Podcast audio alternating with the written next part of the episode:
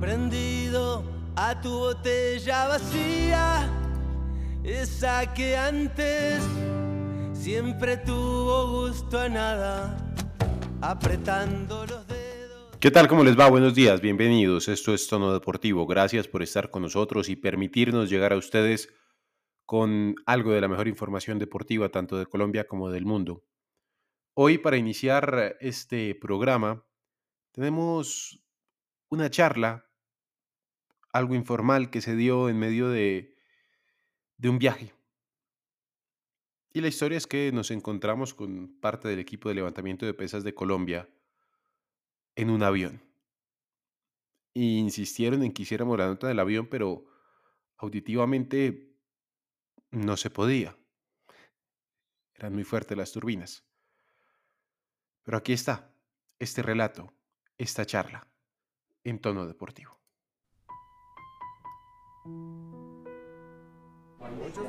Estamos bajándonos de un avión. Ellos vienen de Uzbekistán. Yo vengo de un periplo largo por Turquía, Qatar. Y la verdad, vengo dubitativo. El, el avión es un viaje largo, la verdad. Poco me he acostumbrado a estos viajes largos. Pero los veo entrar por la puerta y, y me alegra, me alegra mucho. Yo les hablo de personas que con el tiempo se han convertido en amigas. Porque pasa normalmente que con los deportistas uno va generando una relación efímera. Pregunta, responden, pero con el pasar de los días y el pasar del tiempo se va convirtiendo en un amigo de ellos hasta cierto punto, genera relación. Veo a Luis Javier, viene de tener Luis Javier Mosquera, medallista olímpico, doble medallista olímpico, viene de tener una participación complicada en el mundial, problemas físicos que no, no le permitieron llegar a su punto, pero también me encuentro a Pacho Mosquera. Pacho es un tipo que la ha guerreado a muerte, pues, que se sube y, y levanta como puede, con ganas, con fuerza, con mentalidad, las pesas.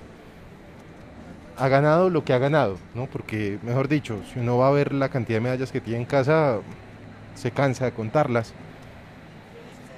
Pero pasa que, así como me pasa a mí muchas veces, ¿no? Yo recuerdo muchas victorias de los colombianos y soy muy feliz. Pero hay derrotas que me marcan más. Aunque esas derrotas a veces forjan más, preparan más, le enseñan a uno muchas más cosas. Y Francisco o Pacho, para quienes lo hemos conocido, quienes hemos compartido con él una que otra vez, quienes nos hemos sentado a hablar con él, pues nos, nos dolió cuando pasó lo que pasó. Como les cuento, estamos entrando a Colombia. Cuando ustedes lo escuchen, seguramente ya estaremos en nuestras casas. Pero sin lugar a dudas, y hablando ya de Pacho, tengo una conversación pendiente con él hace rato. Porque lo que le pasó a él antes de Tokio,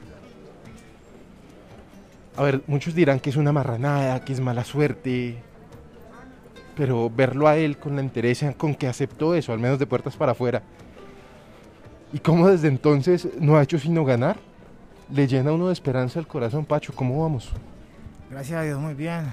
Eh, contento por lo que se logró ahorita en, en, en Tasquén. Y pues agradecido con Dios por todo lo que me ha permitido vivir cada momento de mi vida. Óigame, ¿cómo se levanta usted con tanta entereza después de lo que pasó para los Olímpicos, que se pierden varios cupos? Y se levanta con más fuerza de, de seguir ganando, de seguir compitiendo, de, de no parar. Mira, hay cosas que humanamente son inexplicables, eh, inentendibles. Yo, yo creo mucho en Dios, no voy mucho a la iglesia, pero sí oro. Soy un ser humano como todos. Y la verdad que para mí aún es inexplicable.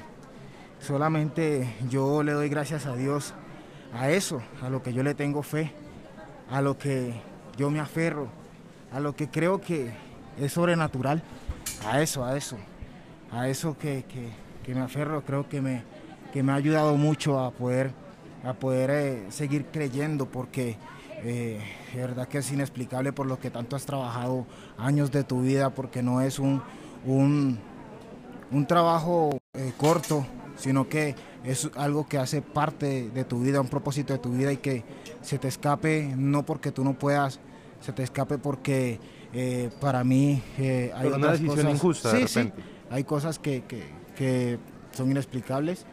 Entonces, yo creo que le doy creo no, yo le doy gracias a Dios porque no se apagó la llama en mí, esa llamita que, que, siempre mantuvo allí prendida, de seguir creyendo, de seguir eh, dándole, eh, de saber de que sí podía, a pesar de que me operaron a, seis, a cuatro meses de los Juegos Olímpicos. Eh, le doy gracias a Dios por tener esas personas, por esas personas idóneas, que las puso ahí justo en el camino para que también me ayudaran, como mi entrenador Osvaldo Pinilla, que ese señor es cada paso que yo doy, donde lo doy, en las competencias. Eh, no solamente detrás de Bambalina, él y yo nos montamos en la plataforma, al médico Tito Perilla que me operó, puso las manos, las cosas en las manos de Dios y, nos recuperamos muy rápido. A la doctora Sandra Pérez que siempre ha estado allí, el Ministerio del Deporte. Eh, esto no lo hago por, por agradecer porque sea una institución, lo hago porque en realidad han estado allí conmigo eh, sufriendo, riendo, entonces, eh, ¿cómo, no, ¿cómo no recordar a esas personas que están allí? ¿sí? El Comité Olímpico Colombiano. Entonces, es, una, es un conjunto de, cosas que, te ayudan a estar a levantarte, que bien pueden ser cosas muy duras, inentendibles, pero que tú sabes que tienes que levantarte. Aparte de eso, no he logrado mis sueños de ser medallista o campeón olímpico, no lo he logrado y por ello no me puedo rendir. Aparte de eso, también no puedo olvidar que esto lo hago porque quiero salir adelante, porque quiero sacar a mi familia adelante y lo estoy logrando. Entonces, aún no lo he logrado en su totalidad. Así que, eh, por muy duro que sea, lo acepto así, de esa manera. Veníamos hablando con Luis Javier y con De las Alas de llegar a Los Ángeles. Y desde que yo conozco a Pacho me ha causado, yo no sé si impresión, pero tengo, tengo una, un algo como en el alma y es que Pacho siempre impulsa a los compañeros y siempre está ahí para levantarlos y decirle vamos pues que vamos a ganar y se puede. Lo recuerdo muy bien, Panamericanos de Lima. Venía a ganar oro usted. Nos encontramos en las escaleras y le pregunto Luis Javier cómo está. Usted me dice vamos por medalla, vamos por medalla. A las dos horas tenía la medalla de plata Luis Javier. Y lo vuelvo a ver hoy. Porque dice Luis Javier, yo no sé, Los Ángeles está lejos, estoy preparando para, otras cosas también. Y lo cogemos y, entre todos, no, que hay que llegar a Los Ángeles, que hay que ir a Los Ángeles. ¿De dónde saca la fuerza usted para darle fuerza a los compañeros también? Mire, como le digo, eh, eh, esto, esto no ha sido no ha sido de la noche a la mañana.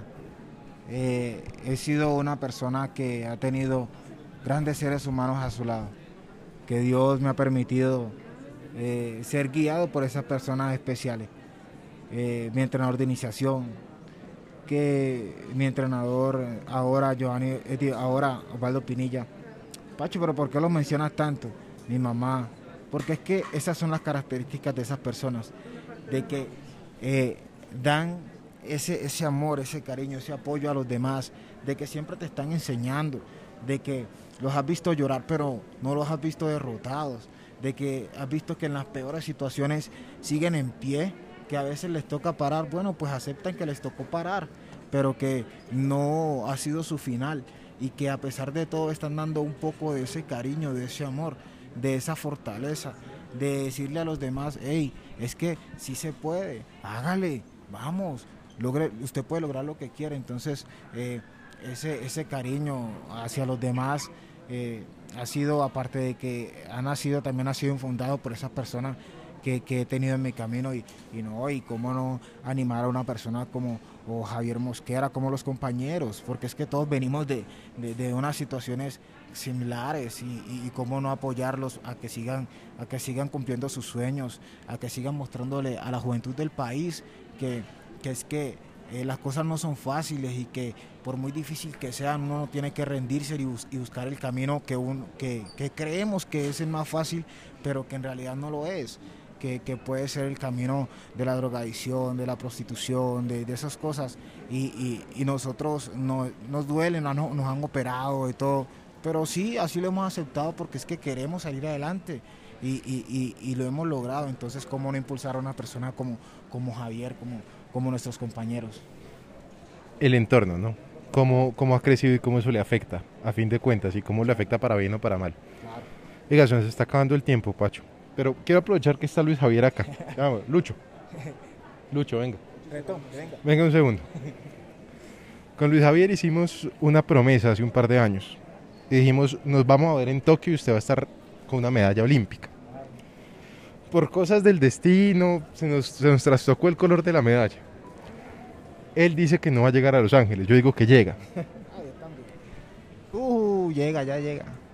Él no lo vamos a, no lo vamos a poner a eso, pero Lucho, aquí, en medio de esta fila de inmigración que está eterna. Nos vamos a ver en París. Sí, en el nombre de Dios. Esperemos que sí podamos llegar a París. Y que todo salga bien. Pero espere, vamos a comprometerlo. Porque es que usted y yo la tenemos en París, nos vamos a ver en París. Nos vamos a ver en París con Luis Javier. Pero entonces nos vamos a ver en París con Luis Javier y nos vamos a ver en París con Pacho. Ojo a esto los dos con medallas. Los dos con medallas, comiéndonos el pan francés debajo de la Torre Eiffel. ¿Se le apunta a Pacho? Ah, pero si me agua panela allá, allá porque ese pan francés es durísimo. El pan francés es durísimo. Caliente, con agua panela caliente. Pero fría, porque es que vamos a estar en el verano francés. No, no, no, caliente. La guapanela es buena en todo momento, pero sí, allá nos vamos a ver. Ya nos vamos a ver tomando guapanela caliente, pan francés y la medalla. Con medalla. el nombre de Dios. Medalla colgada. Y hasta más. Entonces quedamos en eso. También Luis Javier, ya quedó aquí Luis Javier, le tocó. Claro que sí, él, ahí queda, él ahí queda. Y entonces, cuando estemos allá, julio de 2024, debajo de la Torre Eiffel, con las medallas, volvemos a hablar, porque en Los Ángeles nos vamos a ver con usted, pero a Luis Javier toca convencerlo de aquí allá. Ah, no, sí. Uh, oh, que si lo convences. Uh. Michelle y yo nos encargamos de eso. Sí, yo le iba a decir eso ahorita. Toca hablar es con Michelle y lo verá que lo pone. Michelle y yo nos encargamos de eso. Michelle nos encargamos, eh, así de retica. Lo ponemos en esa vaina. Uh. Pacho, gracias. Con gusto, bendiciones. Lucho, muchas gracias, hermano. Ánimo y bendiciones. Gracias, gracias. Un abrazo. y así fue. Terminamos hablando de todo un poco, de la vida, de lo que ha tenido que pasar. Francisco Mosquera. Bienvenidos. Esto es Tono Deportivo.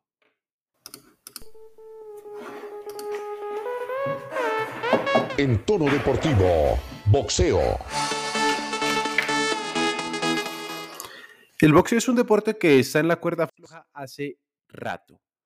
La última noticia que se conoció es que la organización de las Olimpiadas de Los Ángeles 2028 había sacado esta disciplina del programa olímpico junto con la alterofilia y el pentatlón moderno. El Comité Olímpico Internacional respondió diciendo que estas federaciones tenían que presentar avances en términos de lucha contra la corrupción, el dopaje, entre otras cosas. Lo cierto es que el boxeo hoy por hoy lo tiene muy complicado, inclusive para llegar a los Juegos de Verano de 2024. Pues bien, el abogado canadiense Richard McLaren, quien ha sido el autor del reporte McLaren, que destapó el escándalo de dopaje en Rusia, en las federaciones de alterofilia en el mundo, entre muchos otros escándalos, reveló hoy que las manipulaciones en el boxeo continuarán inclusive después de que el Comité Olímpico se pusiera al frente del tema, pues la AIBA, Asociación Internacional de Boxeo, permitió que la corrupción aflorara a tal punto que no fue posible contenerla. Según el reporte McLaren, los campeonatos mundiales de este año realizados en Polonia fueron víctimas del arreglo de resultados y corrupción. El señalado de ser el responsable de la red de manipulación es el, exdirector de la AIBA, el francés Karim Boussidi. El informe efectivamente indica que hubo manipulación en las Olimpiadas de Río de Janeiro 2016, en donde jueces y árbitros manipularon los resultados de las peleas. Ahora, la pregunta que queda es, ¿realmente fue solamente en Río 2016 o también se vio la mano negra de la corrupción en Japón 2021?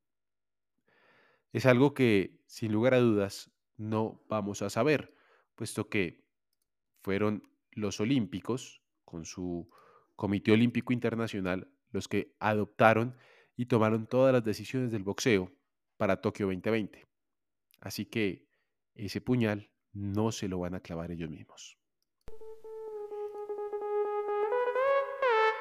En tono deportivo, ciclismo. La Unión Ciclística Internacional, UCI, dio a conocer que durante el Mundial de Ruta del próximo año, que se realizará en Australia, en Wollongong, las pruebas contrarreloj tanto de mujeres como de hombres se realizarán el mismo día y sobre la misma distancia, algo nunca antes visto en la historia de los mundiales de ciclismo. La UCI además ha dicho que esto lo hace en pro de seguir promoviendo la equidad de género. Don Omar Pachón, ¿qué tal? ¿Cómo le va? Buenos días.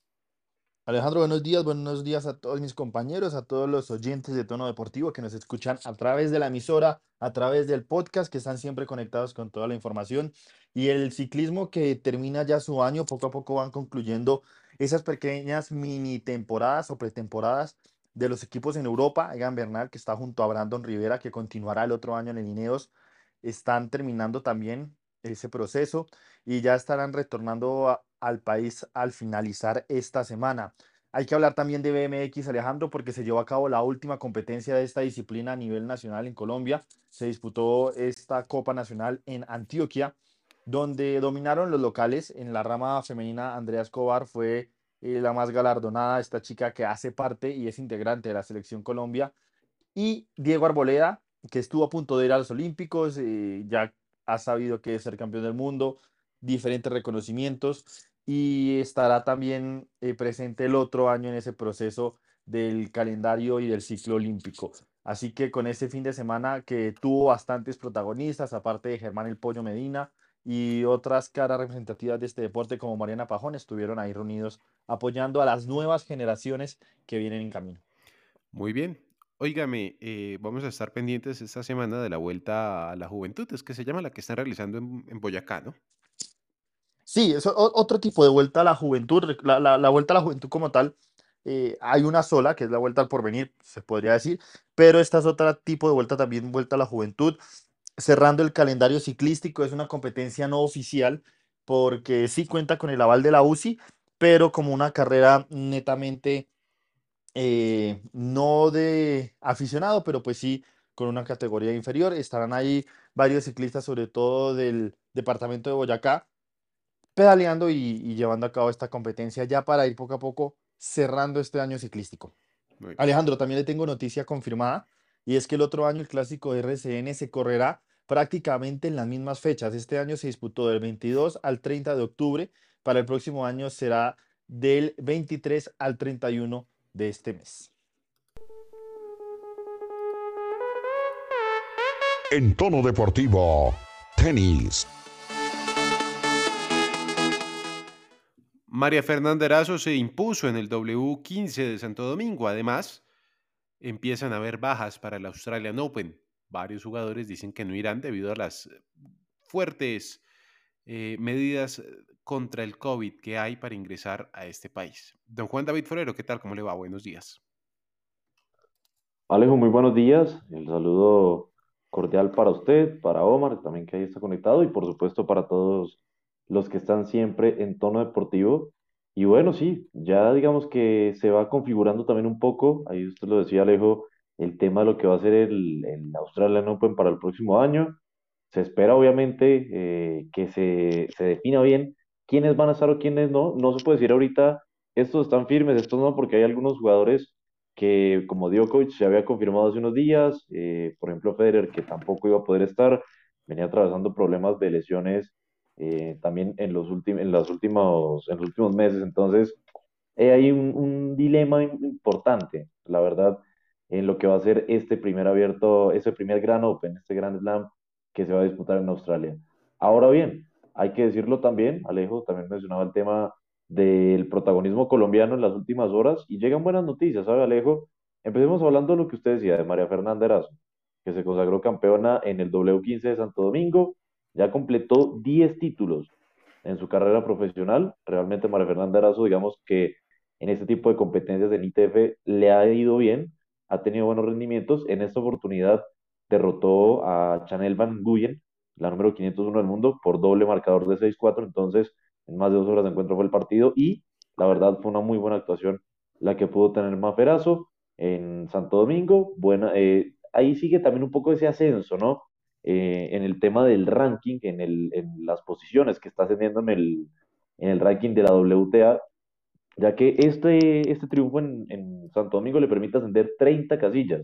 Entonces, ya en la actualización que salió en las últimas horas también, eh, por supuesto, que está entre esos ascensos. Ya digamos que ahí hay, hay un tema importante, Alejo, y es que eh, no solamente ella está en ese tema del ascenso, Nicolás Barrientos también, que en las últimas horas estaba disputando el tema del Challenger de Río de Janeiro, eh, pudo también avanzar en esta competencia, ya está en el cuadro principal, son de los que más ascendieron en la última actualización de este ranking. Alejo, este es penúltima actualización, tanto WTA como ATP, entonces Nicolás Barrientos, que escaló 56 puestos en total, ahora es el número 494 del mundo, y ya hay que decirlo también, eh, algunos que de los protagonistas, a ver, Daniel Galán cayó dos puestos en el ranking mundial del ATP, ahora es el número 120 del mundo, Antonia Zamudio también, que ha tenido buenas participaciones en Challenger, ojo con ella,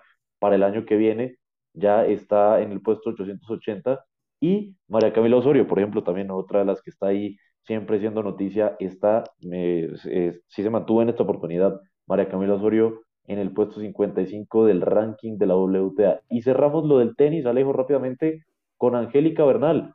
Usted bien la conoce, por supuesto. Angélica Bernal que estuvo celebrando título en Turquía, finalizando ya su temporada acá en el 2021, en el ITF Series MTA Open. Recordemos, en Antalya, en Turquía, se impuso la final de este torneo a Victoria Albova, una rusa, por parciales de 6-2, 6-0 y 6-2, y consiguió su vigésimo quinto título profesional. La verdad, es una jugadora que nunca decepciona en su deporte y por supuesto tiene muchas, eh, digamos, aspiraciones importantes para lo que va a ser este año 2022 que ya se asoma ahí como quien dice a la vuelta de la esquina. En tono deportivo, rugby.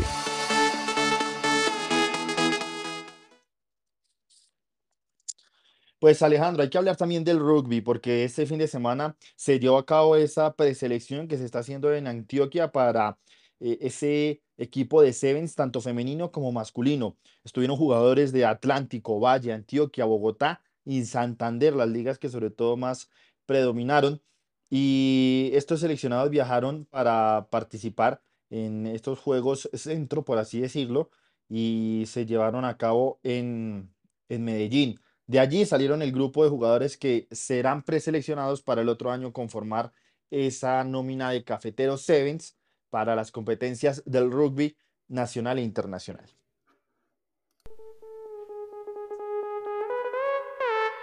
En tono deportivo, baloncesto.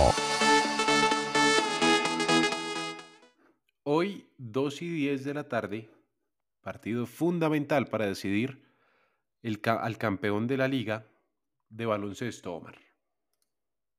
Sí, será fundamental lo que puedan hacer porque ya si este quinto partido no va más, a ver si Cimarrones logra sacudirse esos dos traspiés que tuvo en esos dos partidos que igualaron la serie con Titanes y se impone como campeón, dando la sorpresa y derrocando al equipo que es protagonista, o si por otro lado el equipo barranquillero logra hacer la épica, llevarse ese bicampeonato, seguir reinando esta disciplina a nivel nacional y dar ese golpe en la mesa y golpe de autoridad. Todo depende para ver si logra ganar Cimarrones, jugaremos esa Superliga y si no, ya la Supercopa, por así decirlo, sería para Titanes. Y otra noticia rápida al baloncesto, Alejandro, con la presencia de 16 equipos, inició en Popayán el Campeonato Nacional Infantil Femenino de Baloncesto, que es gracias también al impulso que ha hecho la Liga del Cauca y estas autoridades de Popayán.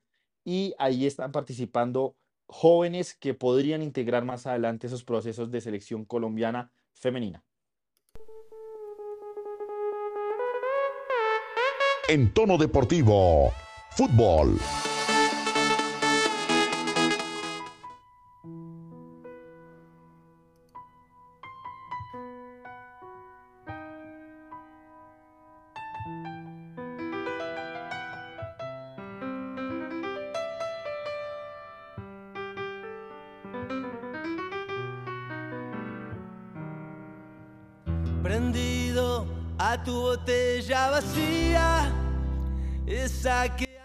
Empezamos a hablar de fútbol en tono deportivo, muchas novedades de lo que ha pasado en las últimas horas. Un papelón que a mí la verdad no me sorprende. A ver, a mí no me sorprende porque vivo en Colombia y sé que Llaneros pidió abrir una investigación en contra del presidente de la DIMAYOR, justamente cuando están llevando una investigación en contra del mismo equipo Llaneros. Repito, son formas de alargar y dilatar las investigaciones para que no pase nada. Finalmente, y luego de un escándalo grandísimo, en la UEFA decidieron cam- no, cambiar, no. Tuvieron que rehacer la selección con los bombos, con las, con las peloticas que iba a dar, cómo iban a ser los cruces de octavos de final. Esto, sin lugar a dudas, Omar, pues es la primera vez que se ve en la UEFA. Quizá por eso se cataloga como escándalo, pero a nosotros los colombianos yo creo que no tiene por qué sorprendernos. De pronto no, Alejandro, por lo que usted muy bien dice, y porque la UEFA viene dando golpes y tumbos y queda mal la imagen frente a ese golpe que quieren dar los equipos grandes con la Superliga, porque es algo que no había pasado antes, es un error, si bien de software, de dinámica, un papelón que hace la UEFA, porque mm, si bien ya se sabe que los equipos en octavos de final no se pueden cruzar con equipos de su mismo país y tampoco se pueden cruzar con los equipos que ya estuvieron en la fase de grupos, pues falló sobre que tuvo mm, en la balota de su grupo al Manchester United que ya había enfrentado en esa fase de grupos y al Atlético de Madrid. Precisamente le sacaron esa balota del United y tenía la del Liverpool porque al final esa fue la queja, ¿no? La queja que sobre todo presentó el Atlético de Madrid. ¿Qué pasa? Hubo una polémica también porque la del Real Madrid fue la primera que salió y el cruce era con el Benfica. Eso no interrumpía nada y por ende después el equipo madrileño puso otra caución, pero pues ya la UEFA dio como desierto el primer sorteo y habilitó el segundo, donde el equipo de la capital de España tendrá que enfrentar al PSG y pues ahí evidentemente se desató aún más la polémica.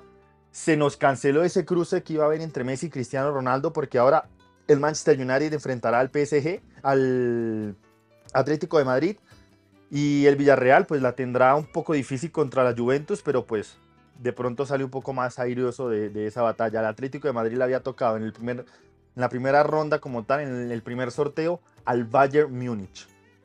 Don Juan David, hágame el favor y me dice cómo quedaron los cruces de octavos de final.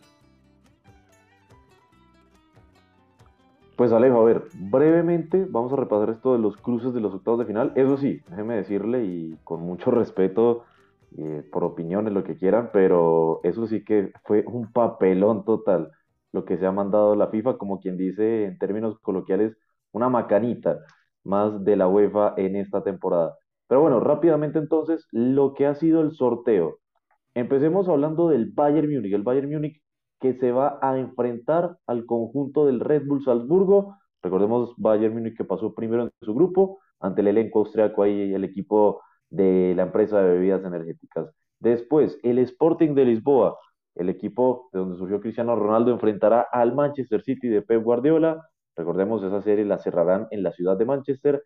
Benfica Ajax, duelo de históricos, duelo de campeones, duelo de escuelas, también podrían decirse, eh, estarán ahí enfrentándose en los octavos de final. Después también aparece el único choque que se repitió de lo que mencionaba Omar del desierto eh, sorteo eh, de primeras horas de la mañana de, de ayer. Chelsea-Lille, que ya se había dado, como decía, en la primera hora había sido sorteado, nuevamente quedó Chelsea-Lille. Atlético de Madrid, el, el equipo de la protesta, que se va a enfrentar ahora ya no al Bayern, como estaba originalmente sorteado, sino será al Manchester United, al equipo que dirige Ralph Rangnick, donde está también ahí Cristiano Ronaldo. Vamos a ver, interesante duelo, ¿eh? también de esos estilos del Cholo Simeone y de Rangnick, que está para muchos queriendo revolucionar el presente del United. Después aparece el Villarreal, anteojo, el único equipo que tiene un colombiano en los octavos de final, que va a ser la Juventus, en esta serie también muy importante, que cerrará en territorio italiano. Duelo importante también entre el Inter de Milán y el Liverpool. Muy buen partido, la verdad, eh, hay que decirlo.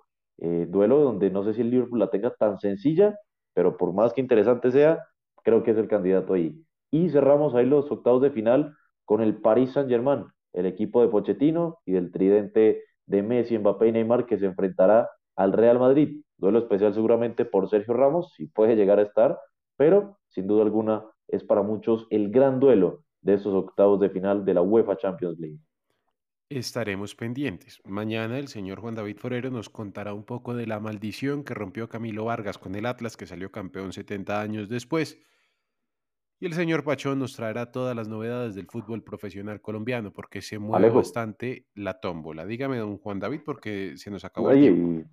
Y, rápidamente, para recordarle a los oyentes, la ida de los octavos de final de la Champions entre el 15 y el 23 de febrero del próximo año van a ser los juegos de ida y los partidos de vuelta, las revanchas, entre el 8 y el 16 de marzo, para que se vayan programando en esas jornadas de la gran UEFA Champions League. Hasta aquí llega el Alejandro, deportivo. Mm. A ver, señor. No, ya para cerrar, recordar que el Barcelona jugará esa fase previa de Europa League contra el Napoli y al Rangers de Morelos, un duelo muy difícil frente al Borussia Dortmund. Y ahora sí, hasta que llegó Tono Deportivo. Que tengan un feliz día.